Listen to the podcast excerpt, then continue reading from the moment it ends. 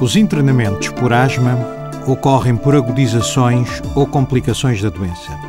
Significam, na maioria das vezes, que a asma não está corretamente tratada e controlada.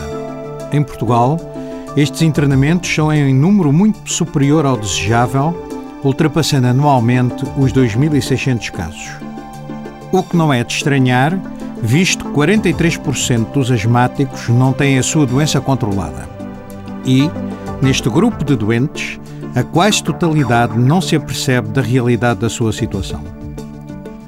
Um doente que tenha a sua asma controlada não tem sintomas, nem necessita de ser internado, nem necessita de procurar cuidados médicos, para além daqueles que são programados para reavaliações da sua asma.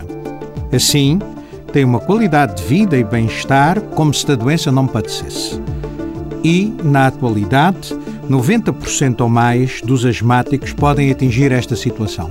Para mais informações, consulte a página do Facebook do programa Harvard Medical School Portugal.